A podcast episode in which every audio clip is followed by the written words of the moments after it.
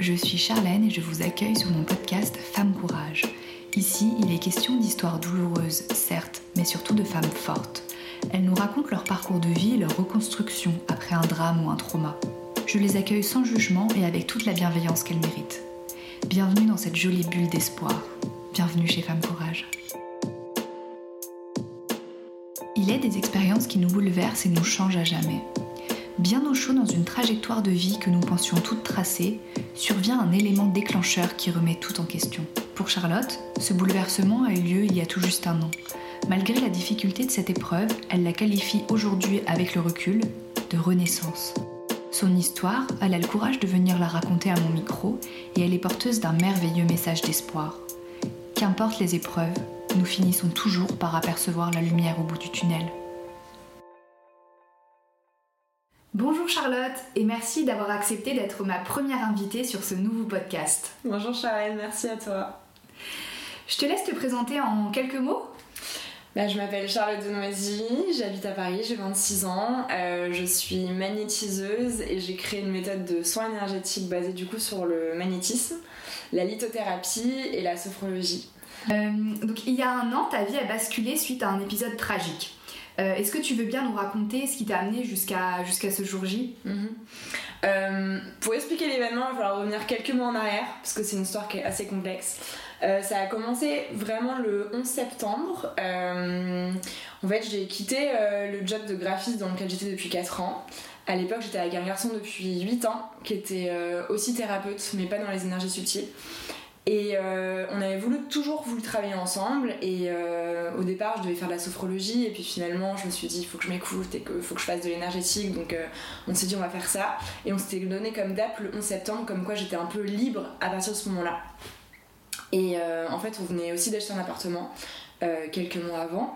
Et je venais d'apprendre aussi que j'étais enceinte. Donc c'était vraiment le un peu l'accomplissement euh, parfait. Euh, j'avais enfin mon appartement acheté, la chose que je rêvais depuis euh, mes 10 ans à peu près.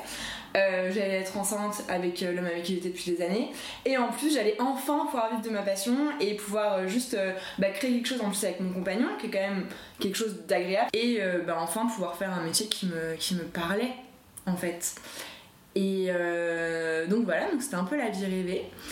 Et euh, en fait, en octobre, euh, donc un mois après, euh, un rendez-vous gynécologique comme les autres, un gynéco pas forcément compréhensif qui me balance du tout au tout. bon, bah la grossesse s'est arrêtée, l'embryon n'est plus là, vous avez fait une fausse couche. sur le coup, je pense que j'ai fait une sortie de corps parce que vraiment je ne sentais plus mon corps, je n'entendais plus ma tête et je lui ai dit je suis désolée mais c'est impossible parce qu'en fait je enfin vu que je suis dans l'énergie, je sentais en fait l'énergie au niveau de mon ventre. Donc la grossesse se soit arrêtée peut-être, mais en tout cas l'embryon était encore là. Et euh, donc la panique à bord. Toi, ton état d'esprit à ce moment-là, tu t'étais comment par rapport à cette grossesse qui s'interrompait? Euh, Moi, à ce moment-là, j'étais désespérée parce que euh, je me disais, oh là là, c'est un peu la vie parfaite que j'ai toujours voulu, et tout à coup, il y a un élément qui s'effondre, donc inconsciemment, je me disais, il y a tout qui va s'effondrer. Et donc je me dis bon bah voilà c'est comme ça. il m'avait dit euh, le, gynéco qu'il fallait que je prenne un médicament qui en fait était exactement le même médicament que celui de l'avortement. Et euh, voilà que ça allait euh, passer tout seul et que voilà il m'avait dit ce sera un peu comme des règles. Donc bon moi je me disais ça m'étonnerait quand même mais bon d'accord. donc ça c'était un mardi. Et le vendredi, du coup, heureusement que je ne travaillais plus. C'est dans ces cas-là que tu te dis qu'heureusement que tu es indépendant. Et euh, bah, j'ai pris le médicament, mon compagnon était avec moi. Et euh, là, c'était très compliqué. Enfin, c'est pas du tout comme des règles. Donc, euh, c'était vraiment horrible. Enfin, je me souviens, j'étais dans la douche avec de l'eau chaude. Enfin, c'était horrible. Et après, ça se calme. Et une semaine après, je me balade, c'était calmé, etc. Et en fait, je sens que je suis trempée, littéralement. Donc, je rentre chez moi. J'étais aussi avec mon compagnon. Et euh, là, je vois en fait que je, en fait, littéralement, je baigne dans mon sang. Enfin, vraiment, c'était euh, fois 1000 de ce que j'avais eu euh, pendant, soi-disant, la fausse couche. Et je me dis, oulala, là, c'est pas normal. je me dis, bon, ça se trouve, j'ai de nouveau quelque chose à expulser. on va attendre et, enfin, et puis on verra. Et sauf que c'était l'anniversaire du père de mon compagnon à ce moment-là. On était attendu au restaurant. Et je lui dis, bah écoute, vas-y. Et moi, je reste à la maison. Et je te rejoins si ça va mieux. Et euh, donc là, du coup, je me fais mon petit rituel euh, comme pendant la fausse couche. Enfin, je me mets sur les toilettes, je me mets dans la douche, donc ça passe, etc. Sauf que trois heures après, je me rends compte que ça passe pas. Et que c'est encore pire. Et euh, c'est là où tu te dis que t'as as vraiment une petite étoile, quelque chose, parce que j'étais tellement épuisée et j'arrivais tellement plus à réfléchir qu'il y a un moment, j'ai entendu hémorragie, hémorragie, hémorragie. Et sur le coup, j'étais là, enfin, tu sais, t'as ton mental qui prend le saut, qui dit bah non, une hémorragie c'est quand même plus violent, je serais tombée dans les pommes. Et, euh, et d'un coup, je me dis, mais en fait, c'est pas si con parce que j'ai très soif et je venais de boire mais peut-être 4 litres d'eau. J'ai très soif et, euh, et, du coup, je me dis, bon, alors attends, si j'ai soif, c'est que je suis en manque d'eau. Sauf que je suis en, train de perdre de sang, enfin, perdre du sang et qu'en plus, j'ai toujours soif alors que je m'hydrate. Donc en fait, je suis pas en manque d'eau, je suis en manque de sang. Et alors là, ça m'a fait une montée d'adrénaline. Je me suis mise à trembler de tout mon corps. Euh, j'ai appelé le SAMU, euh, eu le SAMU au téléphone, et là le SAMU m'a littéralement pas engueulé, mais bien euh, sermonné. En mode, mais vous auriez pas dû attendre autant de temps, mais ça va pas la tête, on envoie tout de suite quelqu'un, etc. Donc j'appelle mon compagnon pour lui dire bah écoute il y a le SAMU qui va arriver, il me dit bah j'arrive tout de suite etc. À l'époque il avait une moto, il m'a dit qu'il a fait du 120 dans Paris, enfin vraiment il est rentré plus vite qu'il a pu. Et là il y a le SAMU qui arrive et et ce qui est assez amusant, c'est que le SAMU, il doit vraiment rester impartial, tu vois. Donc en fait, il va vraiment euh, regarder de manière très neutre, mais ils savent pas qui t'es, donc ils savent pas si t'as une bonne résistance à la douleur, si t'es du genre un peu pas chochotte, mais si voilà, tu vois une goutte de sang, tu vas tomber dans les pommes ou quoi que ce soit. Donc en fait, moi je savais que c'était grave parce que je le sentais, mais vu qu'ils me connaissaient pas, j'avais beau leur dire, ils me disaient bon bah c'est une petite nénette là euh, qui est en train de saigner, euh, voilà, elle panique. Mais c'était pas méchant du tout, hein. mais c'était juste que ils ont pas compris à quel point c'était grave. Et euh, donc on a un peu pris du temps à la maison parce qu'il fallait remplir des papiers, patati patata. Euh, finalement, t'as quand même le mec, euh, enfin pas le conducteur, mais l'autre qui a fait un signe en mode bon maintenant faut y aller parce que là vraiment, enfin je sens que ça va pas. Et, on arrive et là pareil l'hôpital, bah en fait pareil, c'est-à-dire que c'est vraiment bah, la petite nénette qui est en train de faire. Alors déjà en plus, enfin je sais que c'est le, terme médical, mais ils ils appellent ça un avortement spontané. Et du coup, quand tu viens de perdre ton enfant alors certes c'est pas un enfant mais bon quand même, euh, t'as pas envie d'entendre le terme avortement. J'ai absolument rien contre l'avortement, si un jour je dois avorter je le ferai.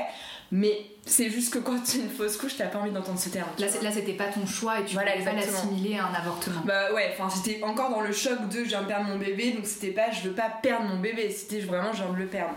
Et euh, du coup, je les entendais parler entre eux et ça m'agaçait, ça m'agaçait. Et donc ils commencent à dire bon bah alors on va faire ça, ça, ça comme examen, etc. Et il euh, y a une nana qui dit quand même bon je vais quand même faire une, une comment s'appelle une échographie euh, intravaginale pour voir. Et là je vois sa tête et je me dis ok donc là c'est plus grave que ce que je pensais. Je la vois sortir en trombe et là j'entends elle a perdu 3 litres sur 5 opération d'urgence.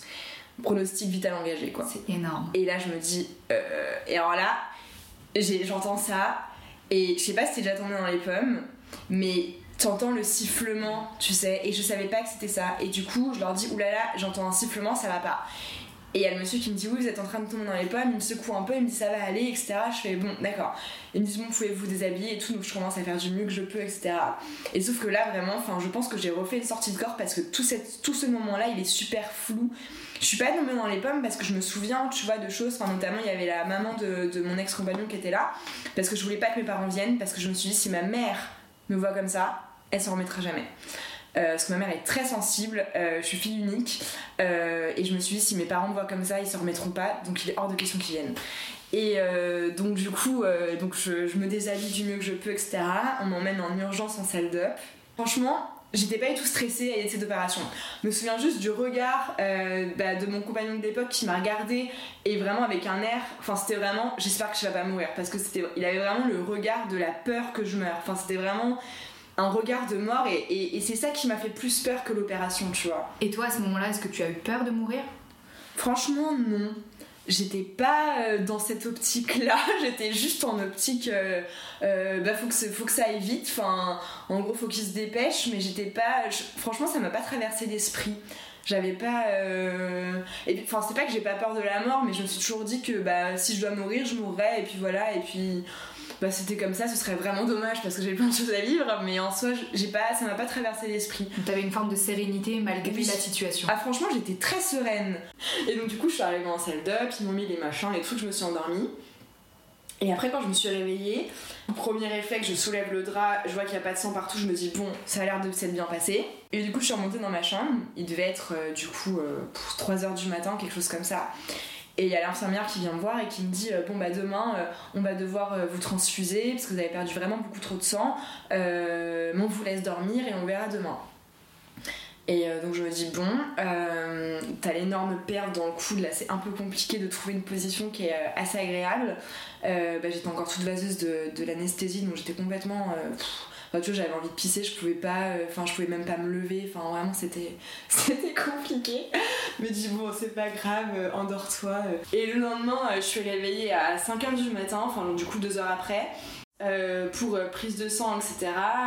T'as un infirmière qui me dit bon bah on va vous transfuser. du coup bah les 3 litres que vous avez perdus en fait, et euh, je dis bon d'accord. Et ils me disent bon on va vous refaire tous les tests sanguins et tout. Et donc ils font des tests et c'est hyper bien fait leur truc parce que ils prennent du sang, ils le mettent sur une plaquette, ils prennent le sang qui va être transfusé et ils voient la compatibilité mais ça se fait vraiment mais en, 4 secondes quoi.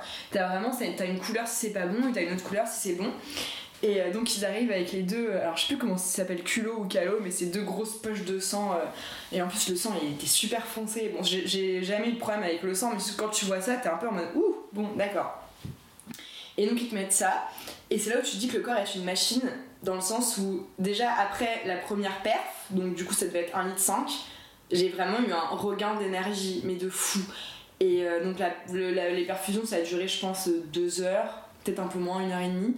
Et au bout de la deuxième, je me souviens vraiment que j'ai eu un, Enfin en gros je commençais vraiment à sentir mon corps parce qu'il faut savoir vraiment que mes doigts et mes pieds étaient translucides. Et tu dis vraiment le corps est une machine parce que... Enfin vraiment, c'est comme si on m'avait remis de l'essence. Tu, tu reprenais vie d'un ah oui.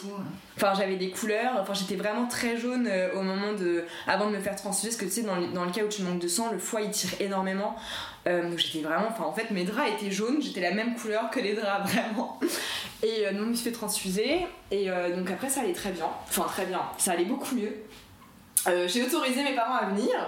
Euh, je sais pas si j'aurais dû, parce que ma mère me parle encore de mon teint jaune, parce qu'a priori j'étais encore un peu jaune. Euh, mais donc voilà, je suis restée deux jours en observation et ensuite je suis sortie. Donc ça c'était pour le contexte général. et, psychologiquement, après cette, euh, cet épisode à l'hôpital, tu t'étais comment? J'étais... faut que je me repose, mon corps a besoin de repos. il faut que j'enlève ma colère aussi parce que j'étais très en colère contre le gynéco euh, qui m'avait donné ce médicament parce qu'en fait, il faut savoir j'étais à deux mois et demi de grossesse. Euh, et que euh, ah oui parce que j'avais oublié de dire mais en fait vu que je sentais que j'avais encore l'énergie j'étais allée voir une autre gynéco pour vraiment m'assurer que en effet l'embryon était encore là même s'il était mort mais voilà et elle m'avait dit mais il est complètement fou de vous avoir donné le truc à deux mois et demi euh, mais bon, là en soi, euh, bah, enfin. Parce que ça, aurait pu être par aspiration autrement. Exactement.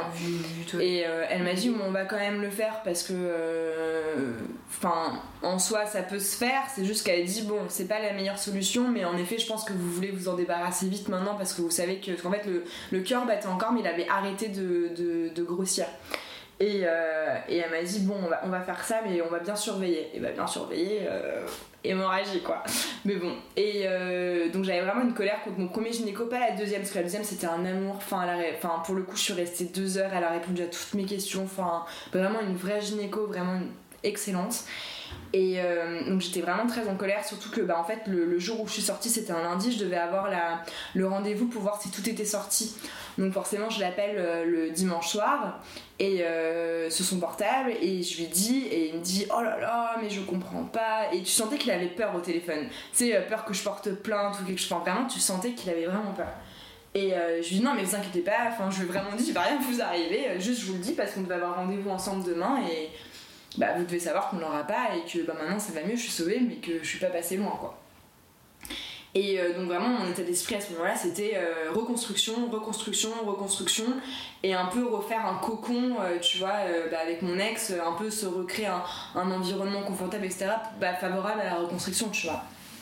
Et sauf qu'en fait, quand je suis rentrée de l'hôpital, donc c'est là où tout a basculé, le regard de mon compagnon avait complètement changé. C'est-à-dire que l'enveloppe était la même, les yeux étaient complètement différents.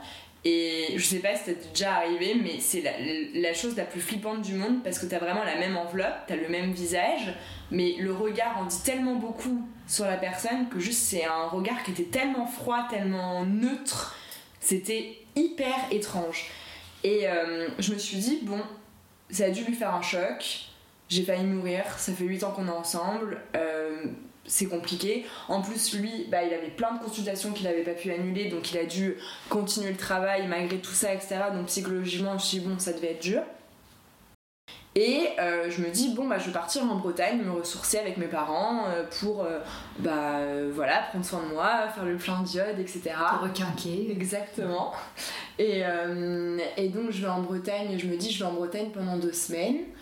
Et euh, au bout de trois jours euh, où je suis en Bretagne, je reçois un texto euh, de mon compagnon qui me dit Je crois qu'il faut qu'on se sépare, ça ne va plus, on doit se séparer, on en parle quand tu rentres. Est-ce qu'il y avait eu des signes avant-coureurs avant cet épisode-là? Absolument pas. Le seul signe avant-coureur que j'aurais pu avoir et qui finalement était véritable, euh, j'y reviendrai plus tard, c'est que il avait fait la rencontre d'une nana avec qui on avait dîné, etc. Et euh, la nana, euh, j'ai senti, enfin, c'est des choses qu'en tant que femme, tu sens qu'elle avait une, influence sur lui, tu vois. Mais en soi, moi, enfin, sais, je venais de me remettre de mon hémorragie, donc euh, qu'une nana drague mon mec, c'était un peu le dernier, la dernière chose qui me, qui me tracassait. Puis à ce moment-là, tu n'y as pas prêté forcément attention parce que tu étais sereine dans ton couple et. Euh, bah oui, je me disais juste, euh, bon bah voilà, il y a une nana qui craque sur mon mec, bah ça arrive, on s'en fout, tu vois. Après, il voulait qu'on travaille ensemble, donc moi dans ma tête c'était assez clair que non, on n'allait pas travailler avec elle, surtout je la, je la sentais pas vraiment beaucoup.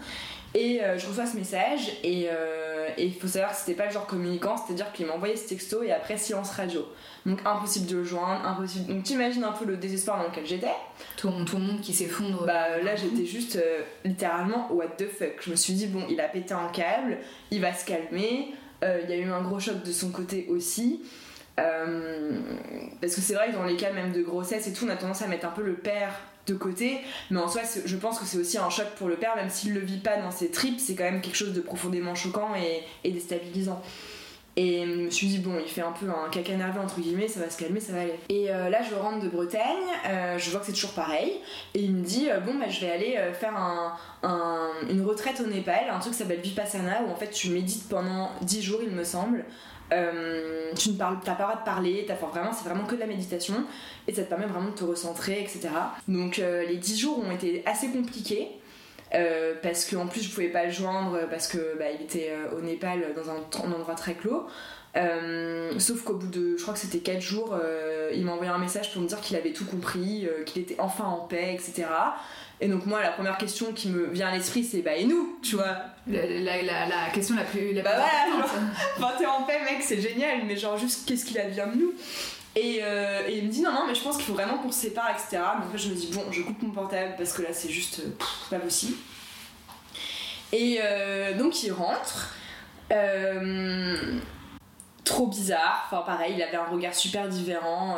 il est revenu, il avait plein de bijoux, alors c'était quelqu'un qui n'était pas du tout bijou et tout. Enfin, tu te sentais qu'il y avait une sorte de transformation qui se faisait à propos de lui, mais une transformation malsaine. Je sais pas comment dire, mais il y avait vraiment une énergie malsaine. Et euh, en fait, il faut savoir que quand il était au Népal, euh, j'ai reçu des messages euh, de ses potes qui m'ont dit qu'ils me trompaient depuis des années, en séminaire, etc. etc. donc en fait, je me suis dit, bon, en soi, je sais même pas si je en parle ou quoi, ça ne sert à rien. J'étais juste en mode, faut que je réfléchisse aussi de mon côté parce que j'ai besoin de réfléchir aussi de mon côté parce que là, je suis complètement perdue. Euh, parce que bah il est bizarre euh, en même temps ça fait 8 ans qu'on est ensemble donc tu vois tu te dis faut un peu sauver les meubles dans ces cas là et euh, il me dit je vais vivre chez un copain pendant un mois ça nous laisse le temps de réfléchir à tous les deux etc si on veut se parler ou se voir on fera ça et tout. Moi je me dis bah très bien. Va chez ton pote parfait. Et là au bout de deux jours je me balade et je croise un de ses potes qui habite pas du tout à Paris qui habite dans l'est de la France à deux rues de chez moi. Donc là, tu dis quand même l'univers est bien fait. Et euh, il me dit euh, écoute, euh, faut que je te dise quelque chose parce que c'est pas possible, je peux pas garder pour moi. Et il me dit écoute, bah, cette personne te trompe depuis des années en effet en séminaire, avec des hommes, avec des femmes, sans se protéger. Et il me dit tu vois la nana que t'avais rencontrée quand t'avais ton hémorragie? Je dis bah oui. Il me dit bah elle est avec elle, enfin il est avec elle. ils ont adopté un chien, et là elle est enceinte. Et là, comment te dire que en fait nerveux, j'ai explosé rire. Vraiment. Et en plus, il faut savoir que la nana, ce qui, rajoute une dose de, de malsanité, euh, c'est qu'elle a un prénom composé avec mon prénom dedans. Donc euh, ça faisait un peu transfert, tu vois. Genre comme si on m'avait remplacé. tu vois, d'un coup en mode pouf euh, Et là, je sais pas comment te dire, mais autant avant j'avais l'impression d'être liée à cette personne. C'est-à-dire que j'avais l'impression vraiment, tu sais, quand on dit qu'on aime, on a l'impression de faire qu'un. Mais là, il y a vraiment une séparation qui s'est faite, mais vraiment, j'ai senti au plus profond de mon être un. Une séparation officielle. Ouais, nette. Nette, tranchante et vraiment euh, définitive. Tu vois, comme si vraiment il pouvait se passer quoi que ce soit. Ça, enfin, là, c'était vraiment euh, la fin de la fin. Et je rentre chez moi. Et là, euh, en fait, tout ce que j'avais pas sorti est sorti dans le sens où bah, j'ai pleuré comme jamais. Euh, j'arrivais plus à rien avaler. Dès que je mangeais un truc, je vomissais instantanément. Euh, donc j'ai perdu beaucoup de poids, logique. Euh, et en fait, ce qui est très drôle, c'est que tu vois vraiment que l'univers doit envoyer des signes, mais même aux gens de ton entourage, parce que des amis qui n'étaient pas du tout spirituels ou dans le développement personnel ou quoi que ce soit, se sont mis à tous m'appeler pour chacun à leur manière me dire des phrases, mais qui avaient exactement le même sens. Et c'était vraiment à chaque fois, pense à toi, à ce que tu veux toi, qu'est-ce que tu as envie toi. Et en fait, plus on me posait ces questions, et plus ça me faisait pleurer, et plus je me rendais compte qu'en fait, je m'étais jamais posé cette question. Et c'est là que je me suis dit, là, Charlotte, il y a un problème. Parce que je me suis rendu compte que pendant 8 ans, j'avais été complètement dans l'ombre de la personne avec qui j'étais, qu'on devait créer un truc ensemble, mais que je voulais d'abord qu'entre guillemets il crée son truc à lui. Donc c'est-à-dire que j'avais fait toute sa com, je faisais sa relation patient, j'avais trouvé son nom de marque, j'avais fait son logo. Et euh, je m'étais complètement mis derrière ça parce que je voulais qu'il réussisse pour qu'ensuite on réussisse. Et tu t'étais mise complètement de côté au profit de cet homme-là. Complètement. Et là, je me suis vraiment. Enfin, j'ai eu un titre et je me suis dit, mais qu'est-ce que c'est malsain? Et, euh, et, sauf que là, du coup, j'ai commencé à développer une colère, mais envers moi-même. Parce que je me suis dit, mais comment j'ai fait pour supporter tout ça? Parce qu'en fait, quand t'es amoureux, t'es aveugle. Et ça, c'est vrai, hein, vraiment. Et du coup, tous les reproches qu'on peut te faire, ou les petites insultes, ou les petits trucs, tu vas les passer sur c'est de ma faute, j'ai dû faire ça, j'ai dû faire ci. Et là, j'ai eu des flashs des choses qu'il m'avait dites. Il m'avait dit des choses comme vraiment t'es qu'une merde, tu ne sers à rien, je ne sais même pas pourquoi t'existes. Et des choses, si sur le coup, tu vois, je me disais bon, j'ai dû faire quelque chose qui nanana nanana.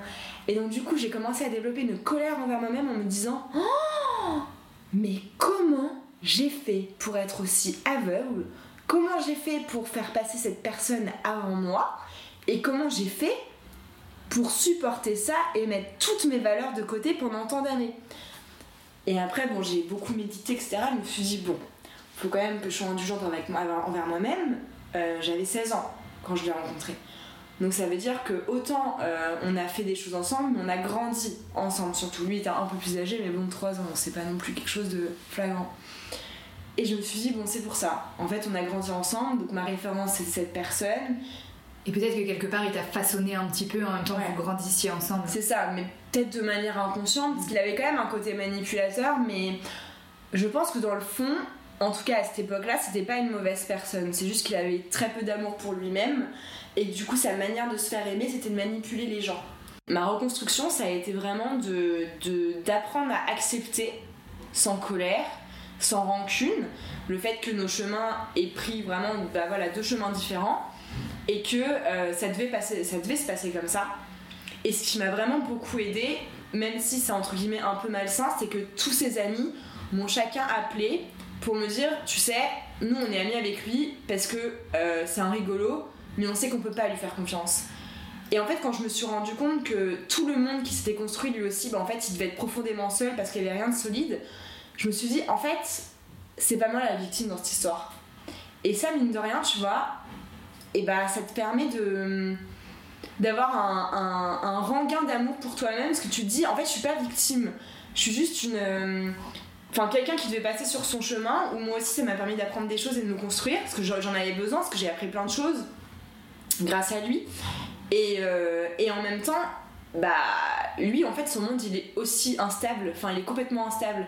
Et en fait ça ça m'a aidé parce que je me suis dit bon bah en fait voilà je suis pas victime, c'est pas juste euh, quelqu'un de c'est pas quelqu'un de puissant qui a abusé entre guillemets de mon impuissance, c'est quelqu'un d'impuissant qui a abusé de mon impuissance et ça ça change tout, tu vois. ça permet de voir ça sous un autre prisme. Ouais. Bah même si t'en as besoin de te positionner d'abord en tant que victime pour au moins euh, accepter tes émotions, il y a un moment où il faut pas que ça reste. Parce que si tu restes dans cette position de victime, bah. Tu. t'avances pas. Enfin, tu vois, je sais que mon père, euh, là, on a eu une discussion cet été et il me disait, euh, tu sais, t'as tellement tout qui s'écoule autour de toi que moi j'ai eu peur que tu te suicides en fait. Et je l'ai regardé et je lui dis, mais, mais ça va pas je dis non mais, je dis, non, mais ça va pas la tête. Je suis, enfin, autant, euh, oui, les relations c'est important, etc. Mais tu vas pas tuer qui tu es parce que t'as vécu quelque chose de compliqué. Enfin, t'as forcément quelque chose à apprendre de ça. Mais tu le vois plus tard. Tu le vois pas tout de suite. Et donc, euh, à partir de ce moment-là, je me suis dit, maintenant, il faut que je pense à moi. À moi toute seule, avant toute chose. Et quoi qu'il arrive.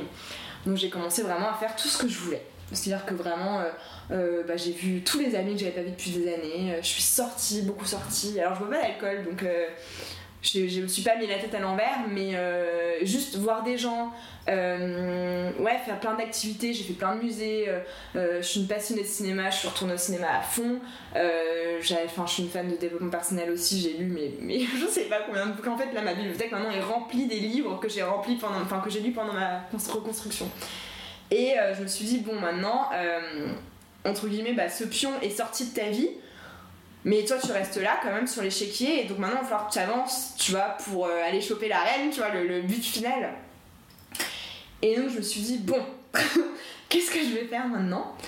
Et euh, donc je me suis recentrée. Et donc en fait à partir de ce moment-là je me suis dit bon, euh, va falloir que je fasse quelque chose là parce que en fait cette sensation dans les mains je l'ai, ce magnétisme je l'ai, je me suis déjà aidée plein de fois avec mes brûlures, avec mes douleurs.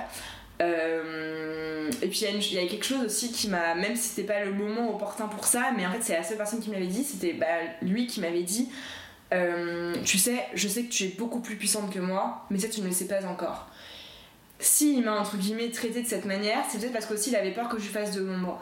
Et du coup, ça m'a aidé en me disant en fait, ça se trouve, je suis vraiment puissante. Parce que tu vois, quand on me dit t'es qu'une mère, tu sers à rien, alors que t'as juste, euh, je sais pas, euh, bah juste voilà, bah, c'était un moment où j'étais au chômage et juste que je voulais prendre mon temps, bah tu te dis c'est pas juste normal, tu vois, enfin, on est dans une relation on se comprend, etc il me dit d'un côté que j'ai quelque chose d'inestimable entre guillemets que d'un côté je suis qu'une merde.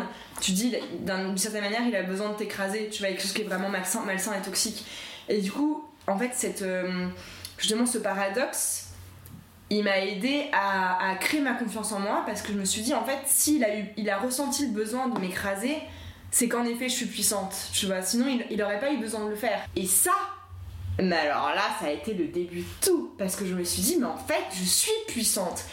Et tu vois, et, ça a été des choses où je me suis dit, en effet, parce que par exemple, mes parents et mes amis, quand je commençais à remonter la pente, en fait, je l'ai remonté vraiment euh, pas très. Enfin, si vite, enfin, en vrai, si, je l'ai remonté très vite, mais je l'ai remonté surtout. Euh, enfin, je veux dire, je pouvais avoir, être en, larmes la veille, le lendemain, d'un coup, pas, je me réveillais, tout allait bien, tu vois, mais vraiment, ça, allait rester. Euh, c'est comme quand tu t'amuses à aller au fond d'une piscine et que tu remontes, et ben là, je sais que j'étais vraiment dans l'impulsion de la montée et que rien ne pouvait empêcher ma montée. Tu vois, que j'étais vraiment dans l'impulsion, dans cette force qui va vers le haut dans tous les cas, j'allais monter.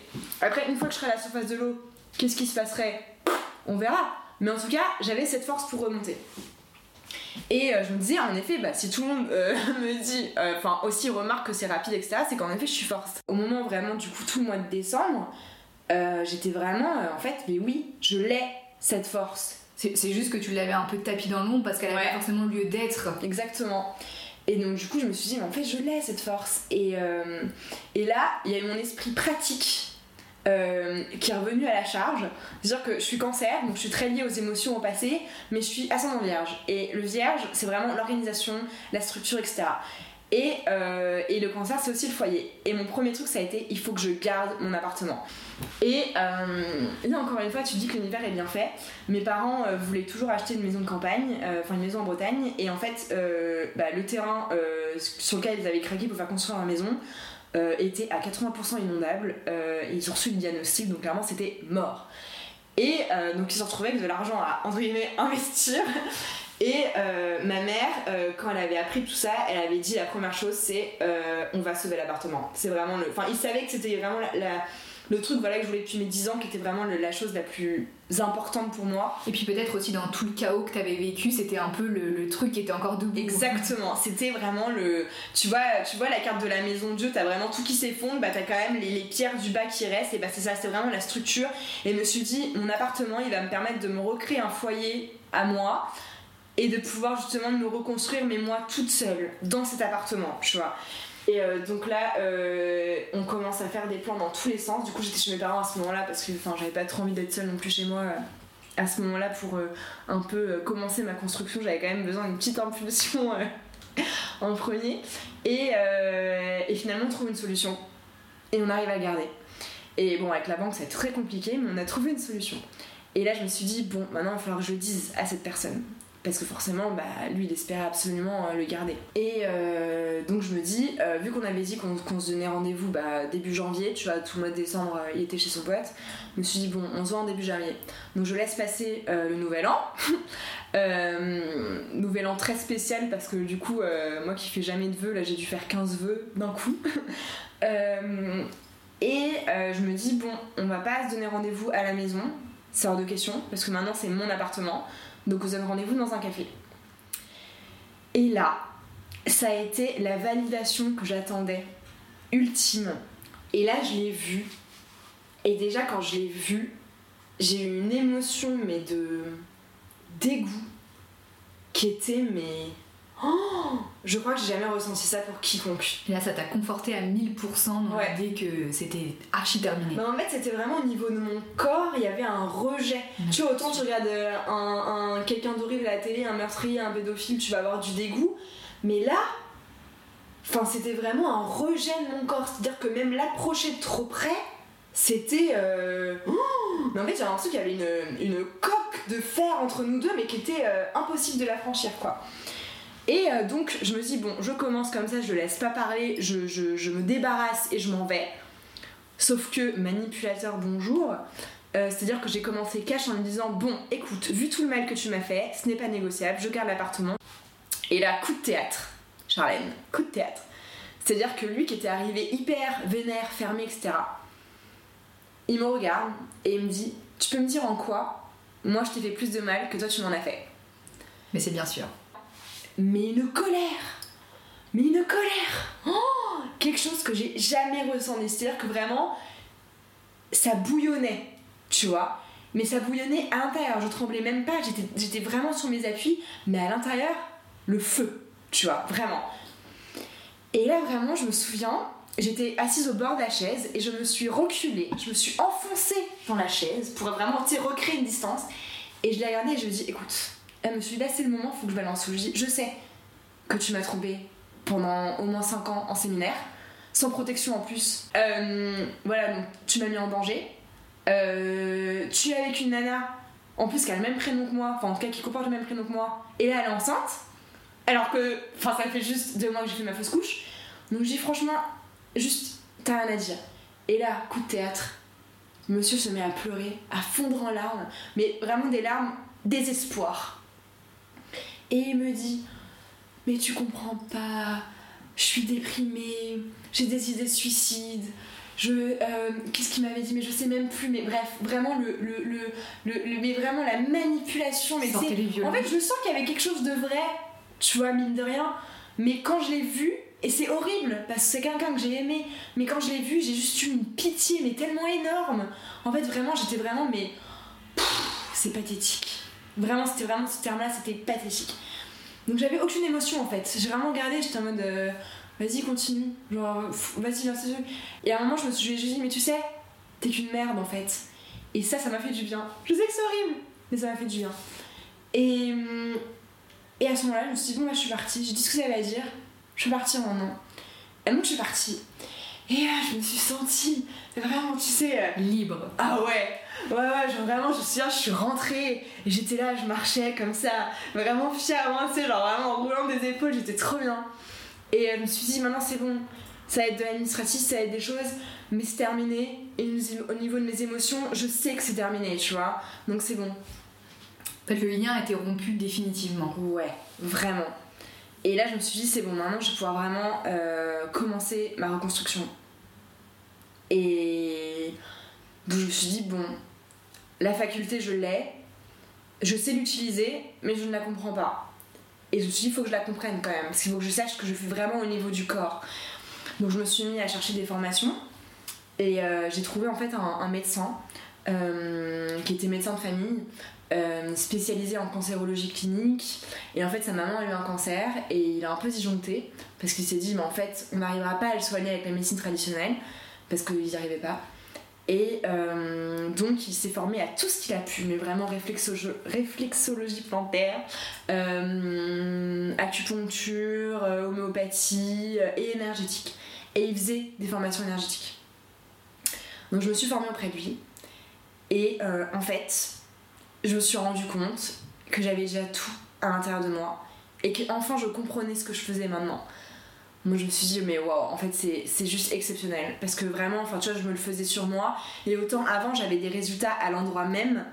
Mais à partir du moment où j'ai compris ce que je faisais je sentais vraiment les flux. Est-ce que tu veux bien justement nous expliquer quelles sont tes, tes facultés et comment ça, comment ça fonctionne? Alors, l'énergétique, c'est très lié à la physique quantique. À savoir que euh, tout est relié et tout est un. Et en fait, c'est ce qu'on appelle l'énergie, c'est une information en mouvement. Donc en fait, le corps le fait tous les jours, de manière automatique. On a une information qui fait que notre cœur va battre, on a une information qui fait que nos organes vont digérer, on a une information qui fait qu'on va évacuer les déchets.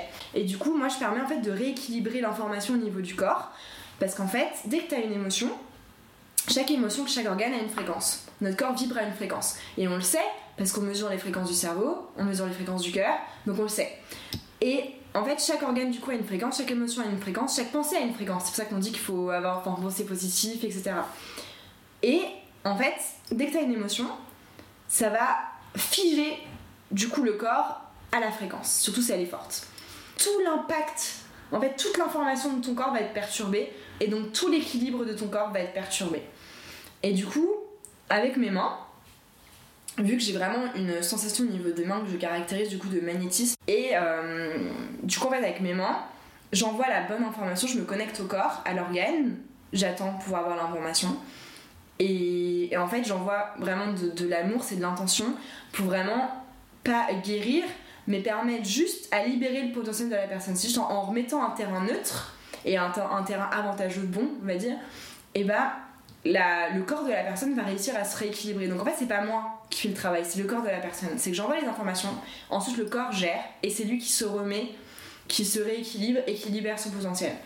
Et aujourd'hui, tu en as fait ton, ton métier.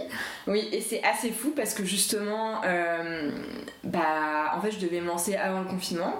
Il y a eu le confinement. Et euh, en fait, juste avant le confinement, j'avais passé mon code.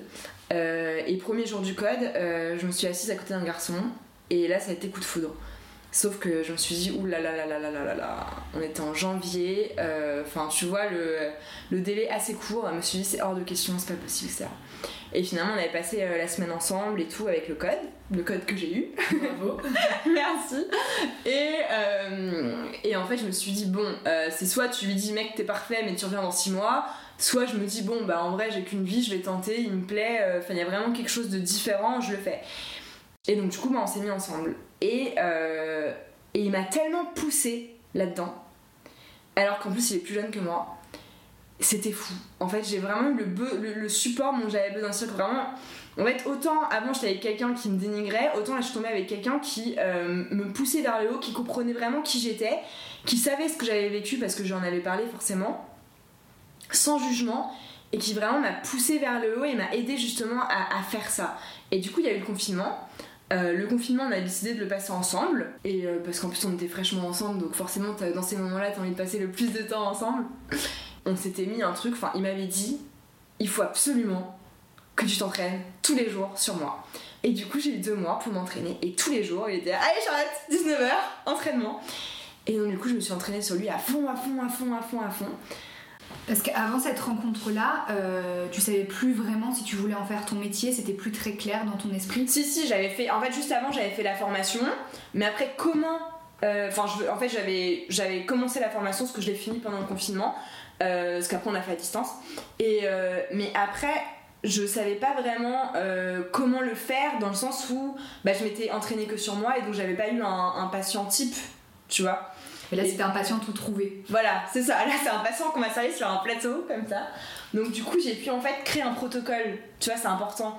Et en fait, je me suis rendu compte que ce que j'avais appris, c'était euh, 20% de ce que j'utilisais. Et ça me permettait juste, entre guillemets, de décrasser le corps pour le préparer aux soins. Et en fait, tout le reste, c'était que de l'intuition. Ce qui fait que quand je suis sortie du confinement, en fait, j'étais prête. Mais je me sentais prête. Et en fait, c'est là où tu dis aussi que la vie est bien faite. C'est qu'en fait, euh, quand j'étais dans mon agence en graphisme, pour me sortir la tête de l'eau, j'avais fait une reconversion en sophrologie. Et j'ai fait une rencontre très importante.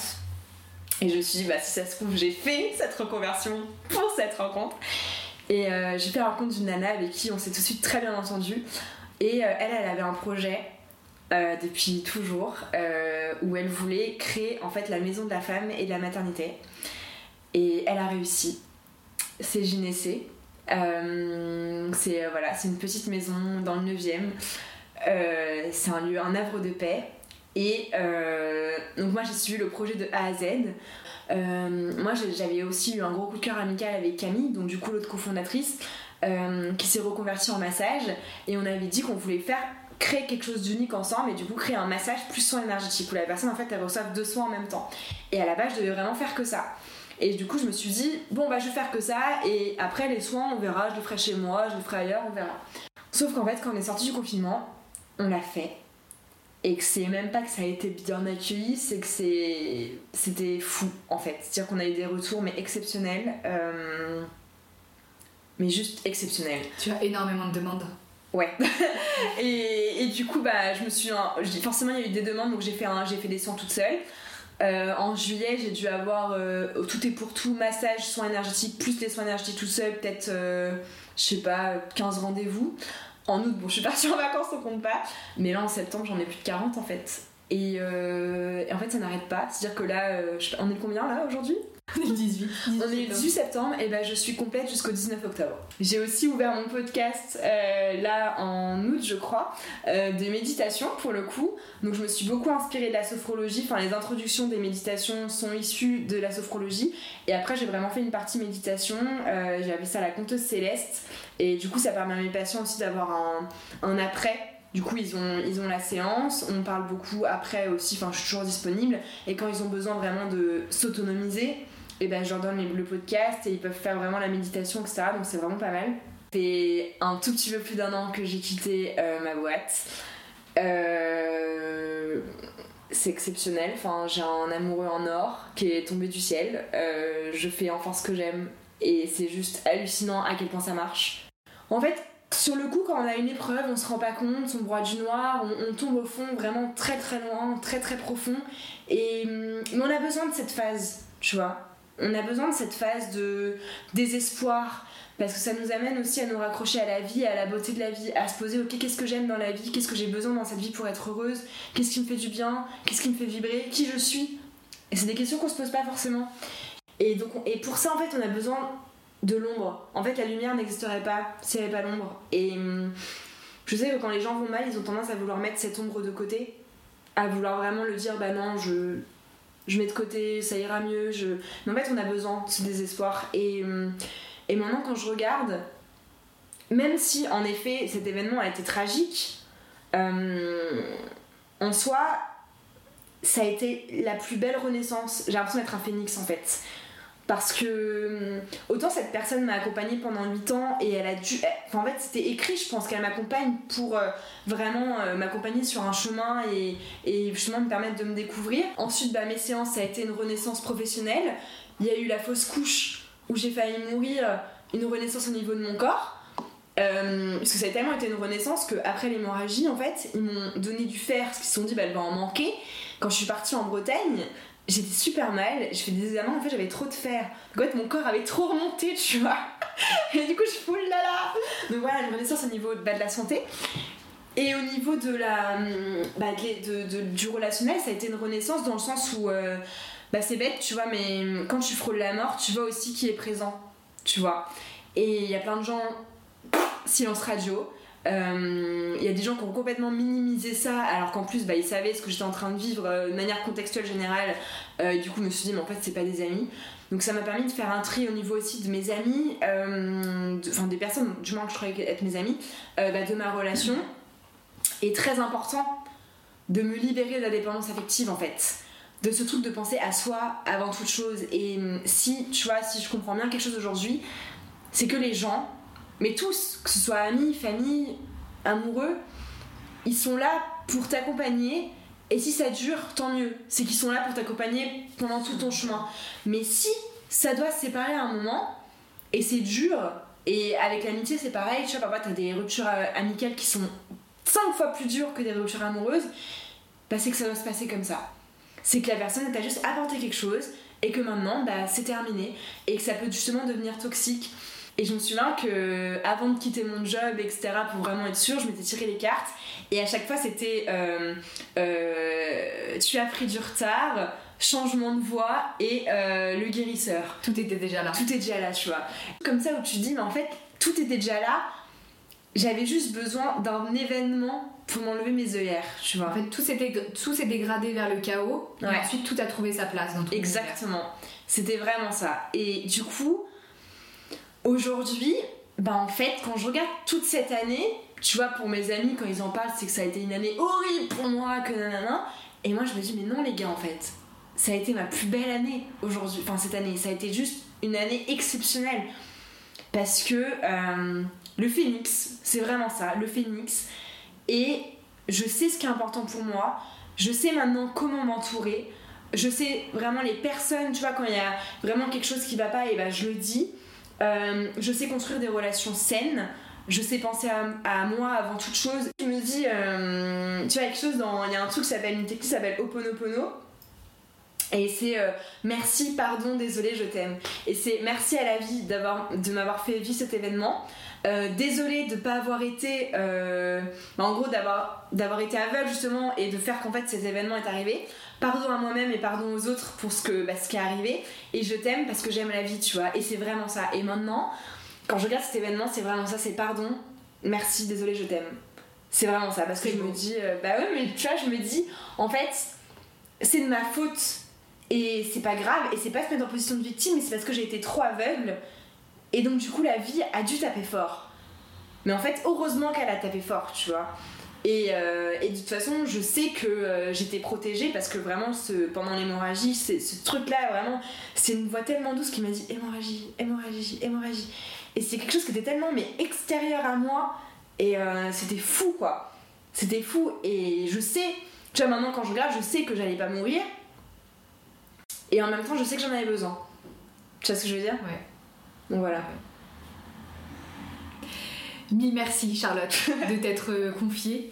Euh, c'est très courageux, d'autant que j'imagine que ça a dû faire ressurgir des, émotions pas forcément euh, évidentes.